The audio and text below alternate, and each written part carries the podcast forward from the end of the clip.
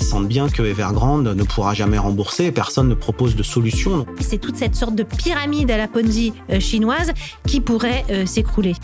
On a vraiment le sentiment que la prospérité commune, bah, elle ressemble euh, plutôt à une pauvreté commune. Si la Chine ralentit, le monde ralentit avec.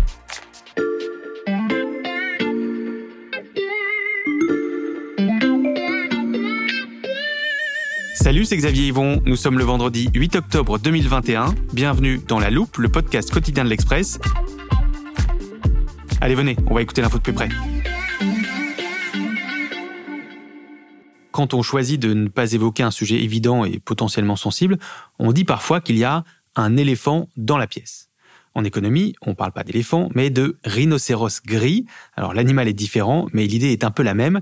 Il est là, on le voit, on sait qu'il peut faire des dégâts considérables à tout moment, mais on préfère prendre le risque de faire comme s'il n'existait pas. Alors je vous vois sourire, mais c'est pas une idée loufoque, c'est un concept économique très sérieux, théorisé au début des années 2010 par l'auteur américaine Michelle Wicker, spécialiste de l'anticipation des crises. Ce concept a même été employé par le président chinois Xi Jinping en 2019. Il faisait alors référence au ralentissement de la croissance chinoise pour inciter à prendre ses premiers signes au sérieux. Mais le vrai danger, il ne l'a pas vu venir. Deux ans plus tard, c'est un autre rhinocéros de 2 tonnes qui menace de tomber sur la Chine et sur le monde. Il s'appelle Evergrande. C'est le deuxième plus grand groupe immobilier de l'Empire du Milieu. Il est gonflé de dettes et représente un risque systémique. Vous en avez forcément entendu parler, euh, sans forcément tout comprendre de ce dossier aux multiples implications. Eh bien, à la fin de cet épisode, vous serez capable d'expliquer vous-même pourquoi le rhinocéros est si féroce.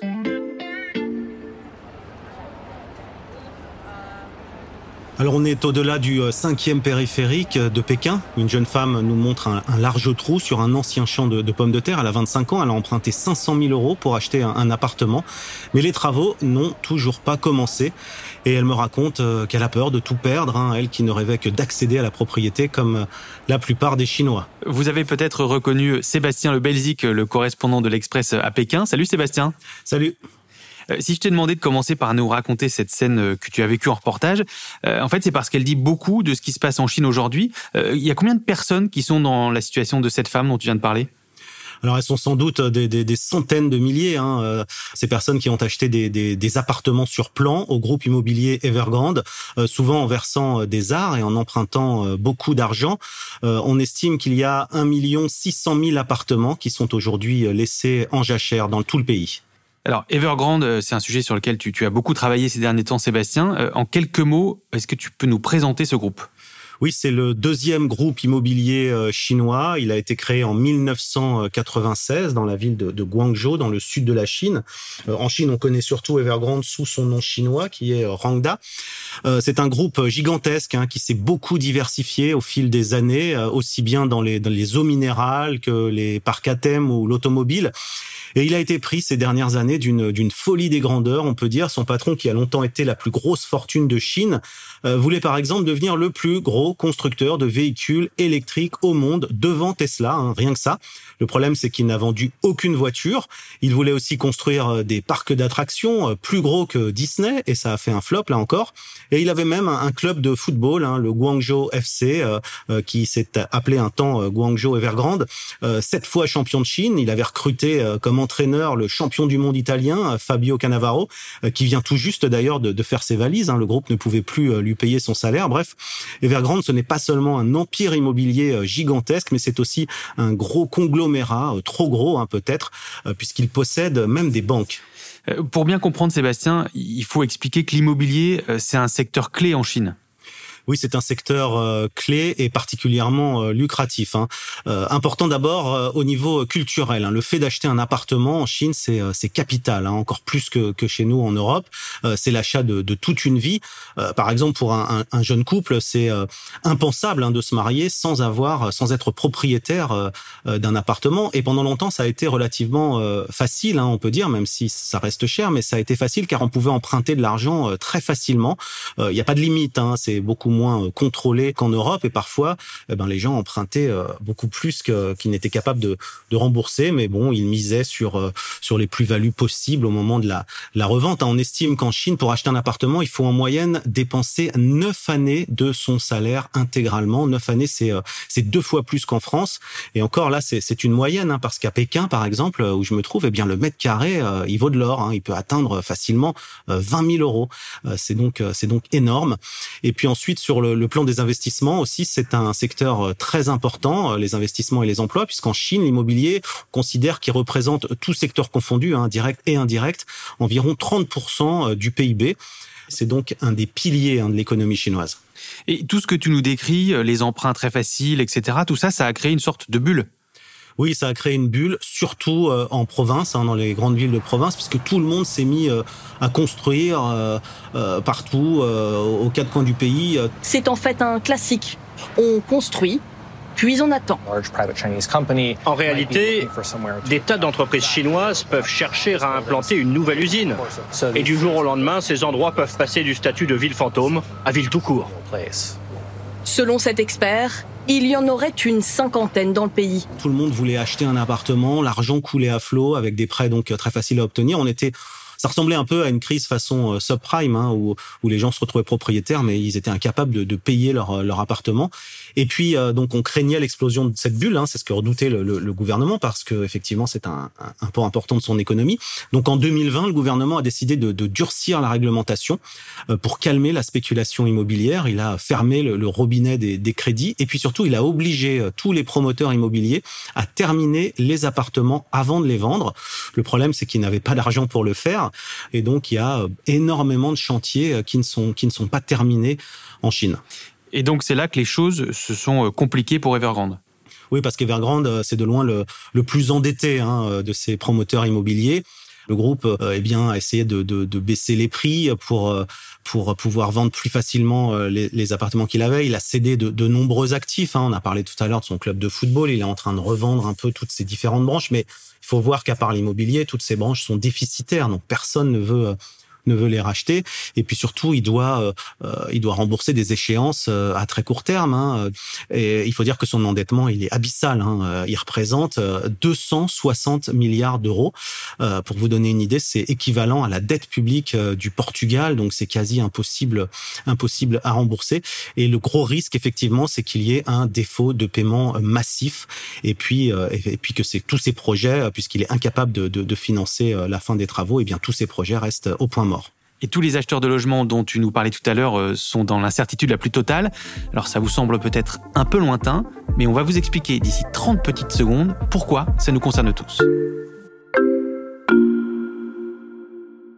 Êtes-vous bien installé pour écouter la loupe? Vous pourriez le faire à bord du nouveau SUV 100% électrique de Skoda, l'Enyaq iV. Son design coche toutes les cases. Avec ses lignes épurées et son look élégant, il possède des équipements en option ou de série remarquables. Phare Full Matrix LED. Écran multimédia 13 pouces. Digital Cockpit. En bref, ce nouveau SUV 100% électrique a tout pour vous plaire et faciliter vos déplacements. Pour plus d'infos, rendez-vous sur skoda.fr.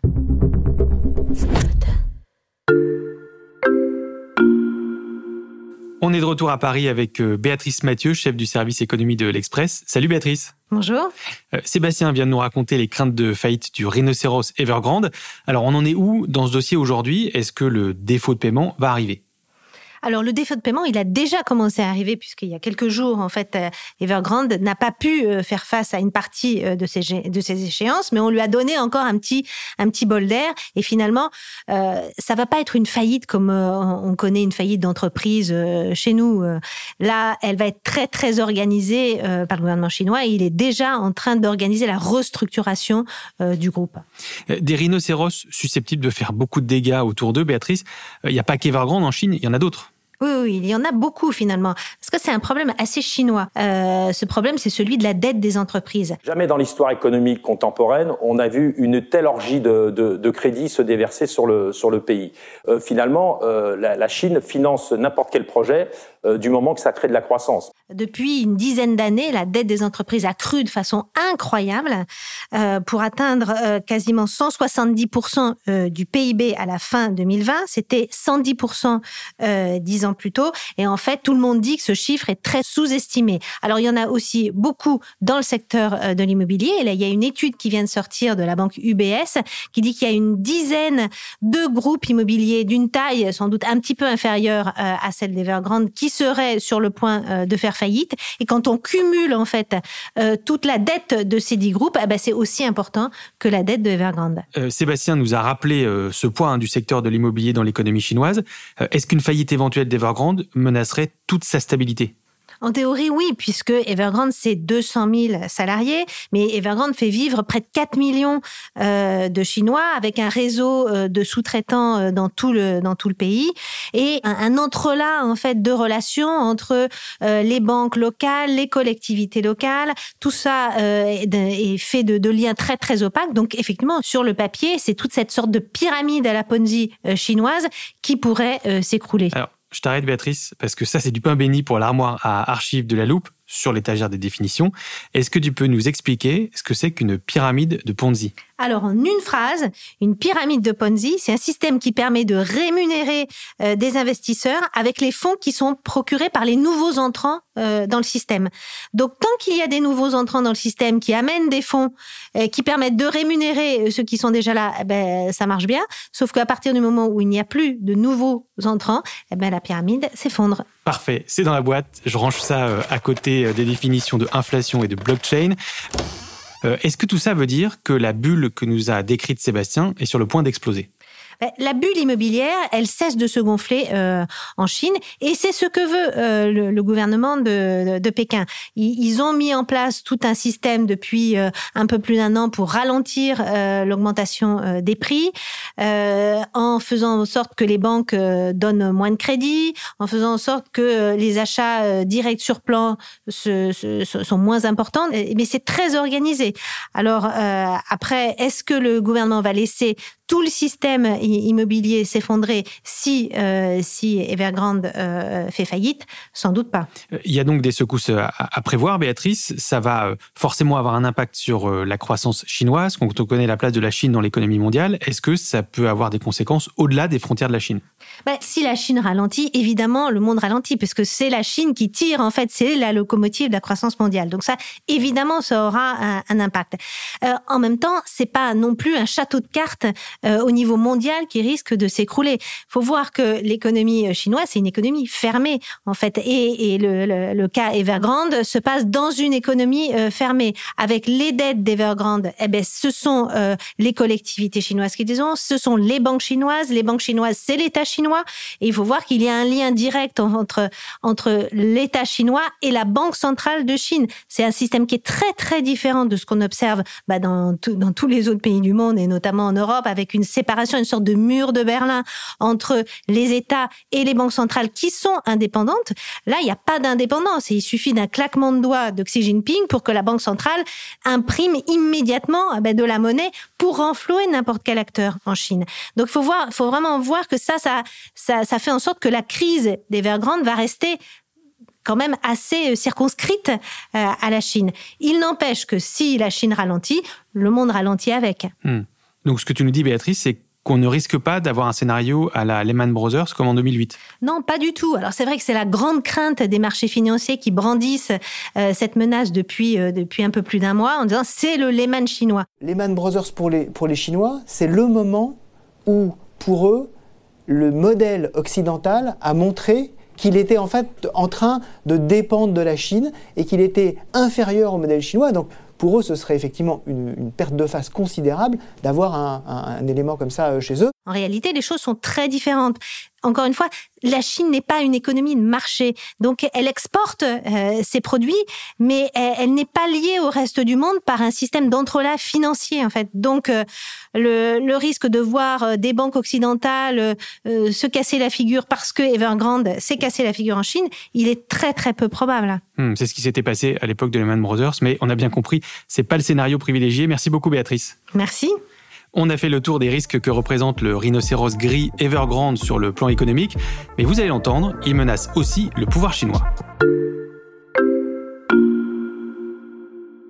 On reprend la direction de la Chine, plus précisément euh, à Shenzhen, tout près de Hong Kong. Oui, effectivement, c'est là à Shenzhen où se trouve le, siège d'Evergrande que les choses ont commencé euh, à dégénérer avec euh, des manifestations qui ont débuté au milieu du, mois de septembre avec des, centaines de personnes qui se sont retrouvées devant ce, gigantesque gratte-ciel de verre hein, qui symbolisait la puissance du groupe.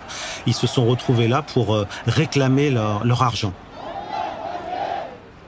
Alors on trouvait là euh, des, euh, des propriétaires euh, donc qui, qui, qui s'estimaient lésés, mais aussi beaucoup de sous-traitants du groupe hein, qui n'ont pas été payés. Tous ces gens eh bien accumulaient des ardoises auprès des Vergrandes qui, qui ne les payaient pas, donc qui risquaient la faillite. Enfin, il y avait un risque de, de, de cascade. Et puis il y avait aussi beaucoup de petits investisseurs. Alors il faut savoir que que Evergrande, c'était aussi un, un, groupe financier et, et, ces gens avaient, avaient tout misé sur des produits financiers euh, que, que, le groupe proposait. Hein. Ils promettaient jusqu'à 20% de, de plus-value, donc c'était énorme. Et donc là encore, bah, euh, le groupe est incapable de verser ces sommes et même de, de les rembourser. Donc euh, les manifestations ont duré plusieurs jours au cri de rendez-nous notre argent. C'était assez impressionnant. Hein. Des manifestations impressionnantes, tu nous dis, est-ce que ce genre de manifestations sont courantes en Chine? Non, pas vraiment. C'est assez rare en Chine hein, ces manifestations parce que déjà c'est interdit. Donc euh, là, très vite à Shenzhen, la police euh, évidemment est intervenue. Elle a enregistré euh, l'identité de, tous ces manifestants, mais eux, ils ne veulent rien lâcher. Donc même s'ils étaient amenés à, devoir quitter Shenzhen, ils ont continué à aller sur les réseaux sociaux. Et mais ces, manifestations sont importantes parce que elles n'ont pas eu lieu uniquement à Shenzhen. Hein. On, on, a parlé de, de, tous ces chantiers que le groupe a dans presque 300 villes du pays. donc il y a eu des manifestations un peu partout euh, plus ou moins importantes. Et puis euh, ça peut vite dégénérer hein, parce que lorsqu'on touche au porte-monnaie, bah, les gens peuvent vite devenir euh, violents. D'abord parce que effectivement c'est des investissements extrêmement importants pour eux. Et puis surtout il y a un sentiment de, de panique. Hein. Ces gens ils ont tout investi et on leur dit, on leur explique pas, on leur dit pas ce qui va se passer. Bien que Evergrande ne pourra jamais rembourser. Personne ne propose de solution. Donc il y avait un sentiment chez eux de fin du monde. Hein. Et ces manifestations, Sébastien, euh, elles n'arrivent pas vraiment au meilleur moment pour le pouvoir chinois? Non, il faut dire que c'est euh, un, un moment assez tendu hein, ici euh, en Chine parce que dans, dans un an, euh, tout juste, il y aura le euh, grand congrès du Parti communiste et c'est à ce moment-là que, que, Xi Jinping devrait, donc le président chinois, devrait obtenir un, troisième mandat. Hein, c'est inédit puisque normalement le, le, mandat des présidents chinois c'est deux fois cinq ans, donc ce serait la première fois depuis Mao Tse-tung qu'un président chinois dépasse ce mandat de, de 10 ans. La voie est désormais grande ouverte pour faire de Xi Jinping un président à vie, un nouvel empereur de Chine. Jusqu'à présent, la Constitution limitait le nombre de mandats. Cette barrière devrait tomber, permettant au chef de l'État de garder le pouvoir. Pour lui, c'est important parce que cette année qui précède euh, ce, ce congrès, eh bien, il doit, euh, il doit se, se, montrer euh, sous son meilleur jour. Il peut pas y avoir de désordres sociaux. Et si cette affaire devait dégénérer, eh bien, on aura vraiment effectivement le sentiment que le régime ne maîtrise pas la situation, ne maîtrise pas l'économie. En plus, Xi Jinping a bâti son programme, donc sa campagne de renouvellement, on peut dire, sur le thème d'une prospérité commune. On entend beaucoup ça en ce moment. Or, on est déjà dans un contexte de ralentissement euh, de la croissance hein, en Chine comme euh, comme partout dans le monde. Et puis avec cette affaire, eh bien on a vraiment le sentiment que la prospérité commune, bah, elle ressemble euh, plutôt à une pauvreté commune. Hein. Si tous ces gens ne pouvaient pas récupérer leur appartement, eh bien ils vont se retrouver à la rue. Et si cette prospérité commune qui est tant promise par le pouvoir chinois n'est plus garantie, est-ce qu'il y a un risque de soulèvement populaire? Alors c'est toujours difficile. On peut dire que là actuellement les réseaux sociaux commencent à être très euh, surveillés. On va pas laisser les choses euh, dégénérer et on va surtout essayer de. Le gouvernement essaye de, de limiter euh, la colère à Evergrande et elle redoute effectivement que la colère de, de, de ces gens, eh bien, ne déteigne sur sur le, le, le parti communiste. il faut savoir que par exemple à Hong Kong, les grandes manifestations anti-gouvernementales en, 2019, hein, on se souvient, des millions de personnes dans les rues, en partie elles ont été liées au, coût de la vie très élevé et au problème euh, du logement.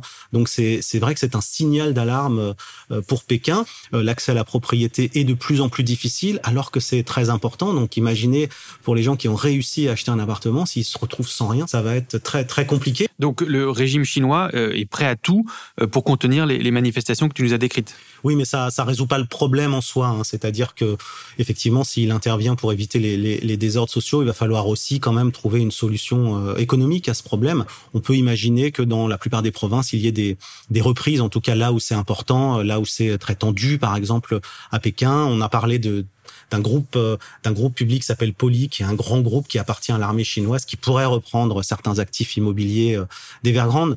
Le problème, c'est que c'est que rien n'est dit, euh, rien n'est dit officiellement. Pékin ne veut pas apparaître comme étant toujours celui qui va sauver les groupes en difficulté, parce que si ça doit se reproduire avec d'autres promoteurs immobiliers en difficulté, eh bien il sera obligé à nouveau d'intervenir. Et donc, euh, euh, il veut plutôt euh, donner un message de, de fermeté en disant aux entreprises euh, régler la situation.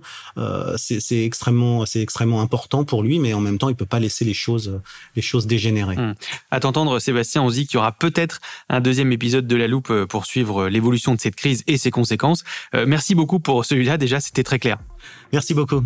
Si, comme je vous l'ai promis, vous avez tout compris au dossier Evergrande grâce à cet épisode, euh, je vous rappelle que vous pouvez nous mettre des étoiles sur votre plateforme préférée. Vous pouvez aussi vous abonner euh, sur Apple Podcast, Spotify ou Podcast Addict par exemple.